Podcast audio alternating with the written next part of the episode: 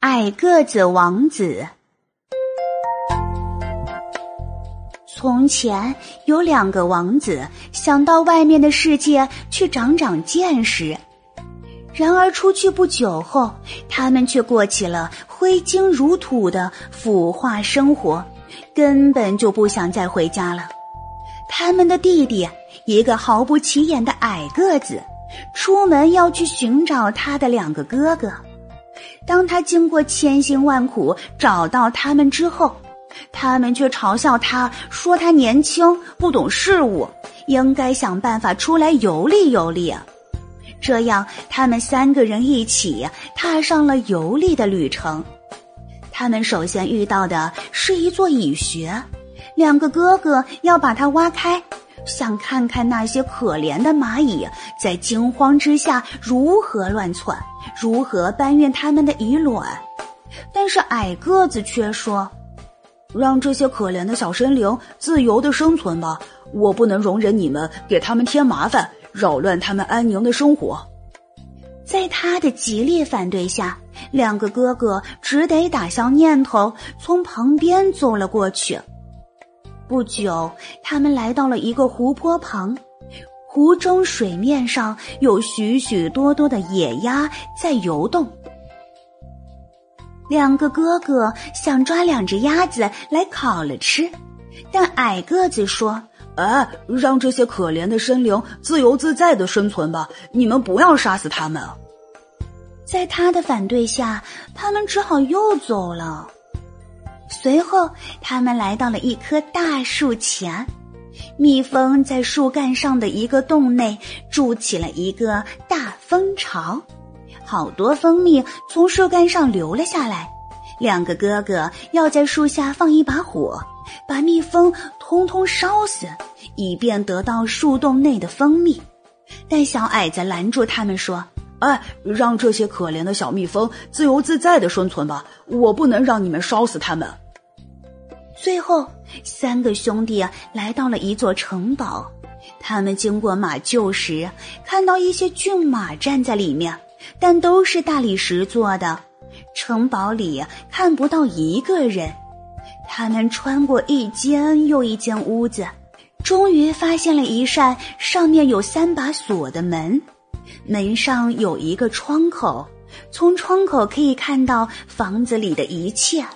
往里面一瞧，他们发现房子里的一张桌子旁坐着一个头发花白的老人。他们连叫了两声，那老人都没有听见。叫第三声时，他才站起来，要他们把锁打开，让他走出房间。出来后，他一句话也没说，也不许他们乱动，默默地将他们领到了一张漂亮的桌子旁。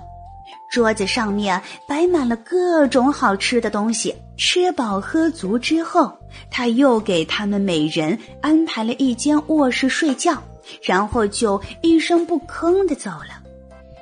第二天早晨，他来到了老大的卧室，将老大带出房间，来到一张大理石桌子前，桌子旁边有三个石碑。看了碑上的刻文，老大才知道这个城堡竟是被魔法控制着，因为石堡上刻着的是如何才能把这座城堡从魔力控制之下解脱出来的方法。条碑文是在森林的苔藓下面散落着公主的一千颗珍珠，必须把它们全部找到。如果在太阳下山前还缺一颗没找齐，那个寻找的人就变成大理石。大哥出发了，他找了一整天，但夜幕降临时，他找到的珍珠还不到一百颗，所以他像碑文上所说的，变成了石头。第二天，二哥也去冒险去了。但他的结果也不比大哥好多少，他只找到了一百颗珍珠，因此同样变成了石头。最后轮到矮个子了，他在苔藓中翻找着，可要找到珍珠实在是太困难了，这活儿也太苦太累。他伤心的坐在石头上哭了起来。就在他处于绝望之时，曾被他救过的蚁王给他帮忙来了。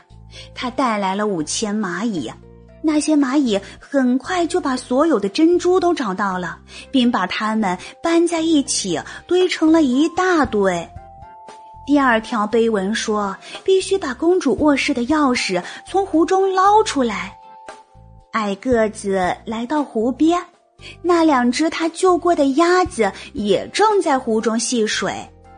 他们看见他之后，马上游过来问他此行的目的。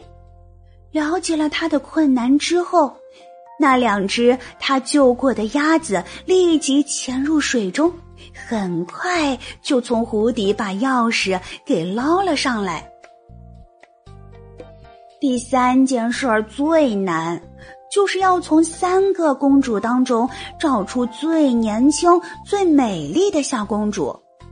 但是她们三个都一样漂亮，长相完全相同。他得知的唯一线索就是大公主吃过一块糖。二公主吃过一些糖浆，小公主吃过一满勺的蜂蜜。他要找出到底是哪一个吃过蜂蜜。那个曾被矮个子救过、幸免于火灾的蜂王来了。